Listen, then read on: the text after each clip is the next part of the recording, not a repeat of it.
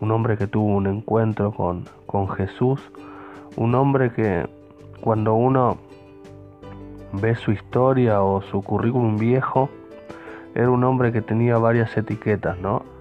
Un hombre que era perseguidor, injuriador, eh, un hombre que era blasfemo, estaba totalmente contra Jesús y contra todo lo que Jesús enseñaba. Un hombre que perseguía a los cristianos literalmente, no era que... No, no, no, sí, perseguía a los cristianos literalmente. Él iba con carta de recomendaciones para que se siga la persecución en ese tiempo y, y ese hombre es el apóstol Pablo, en ese tiempo llamado Saulo. Y él tiene un momento donde se topa con Jesús y, y tiene ese momento de, de encuentro, ¿no? Cuando Jesús le sale al encuentro. Entonces, desde ese momento, el apóstol Pablo sufre un giro de 180 grados, un cambio total en su vida.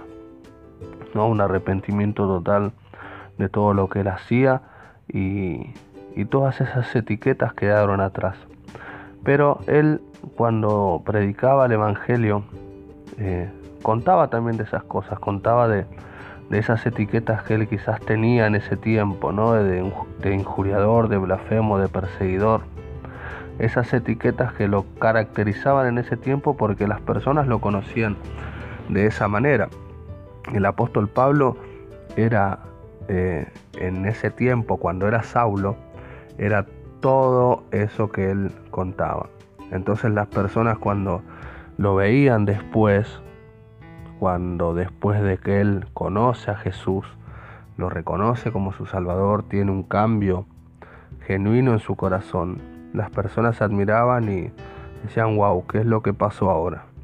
¿Qué pasó con este hombre que en otro momento eh, nos perseguía, en otro momento eh, hablaba mal de Dios, eh, pero el apóstol Pablo tiene una transformación en ese tiempo.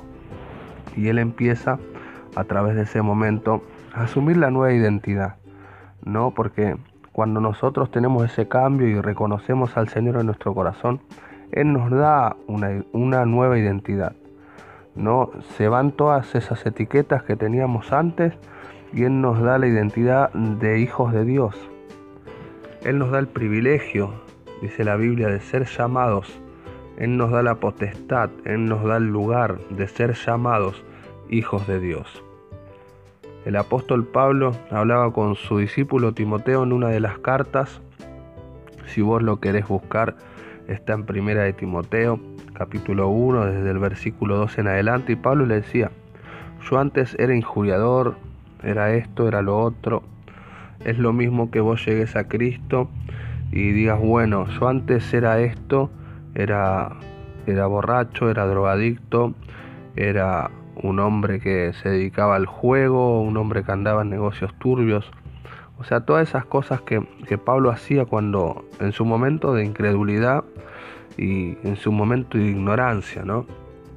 Pero Pablo le decía a Timoteo, eh, yo fui recibido a misericordia. Jesús tuvo misericordia de mi vida y me abrió la puerta a que yo pueda cambiar mi vida y, asumir la nueva identidad, esa que Dios nos quiere dar a nosotros, a cada uno de los que nos acercamos a Él.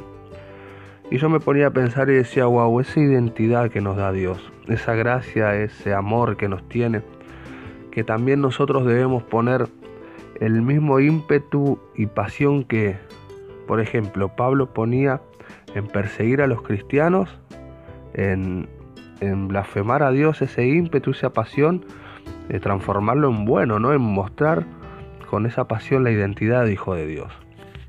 En un mundo donde es corrupto, en un mundo donde está caído, en un mundo donde nosotros vemos a nuestro alrededor y, es como en los días de, de Noé, en ese tiempo eh, cuando Solamente Noé halló gracia delante de los ojos de Dios, no porque él también caminaba distinto y él no había perdido su identidad. Y lo que me enseña eh, la historia de Pablo y ver cómo él eh, mostraba la identidad que Dios le había dado, ¿no? a través de su nueva vida, a través de, caminar distinto, a través de, ser distinto, de ser un hombre perseguidor, violento, a ser un hombre que era manso, que enseñaba lo que era el amor. Un hombre totalmente distinto. Un hombre que mostraba la identidad de Jesús. Un hombre que mostraba que Jesús vivía en él y a través de él eh, mostraba lo que podía ser. Es la identidad que nosotros no tenemos que perder. Aquellos que conocemos a Dios, aquellos que ya lo hemos recibido en nuestra vida y que dejamos que Él siga transformando y siga siendo nosotros eh, y cambiando esas cosas ¿no? que, quizás nos sacan un poco del foco de demostrar nuestra identidad. Yo te, doy gracias por este tiempo y, gracias por compartir y eso es lo que te quiero dejar en el corazón en este tiempo que entraste a compartir, a escuchar un episodio de este perfil. Gracias.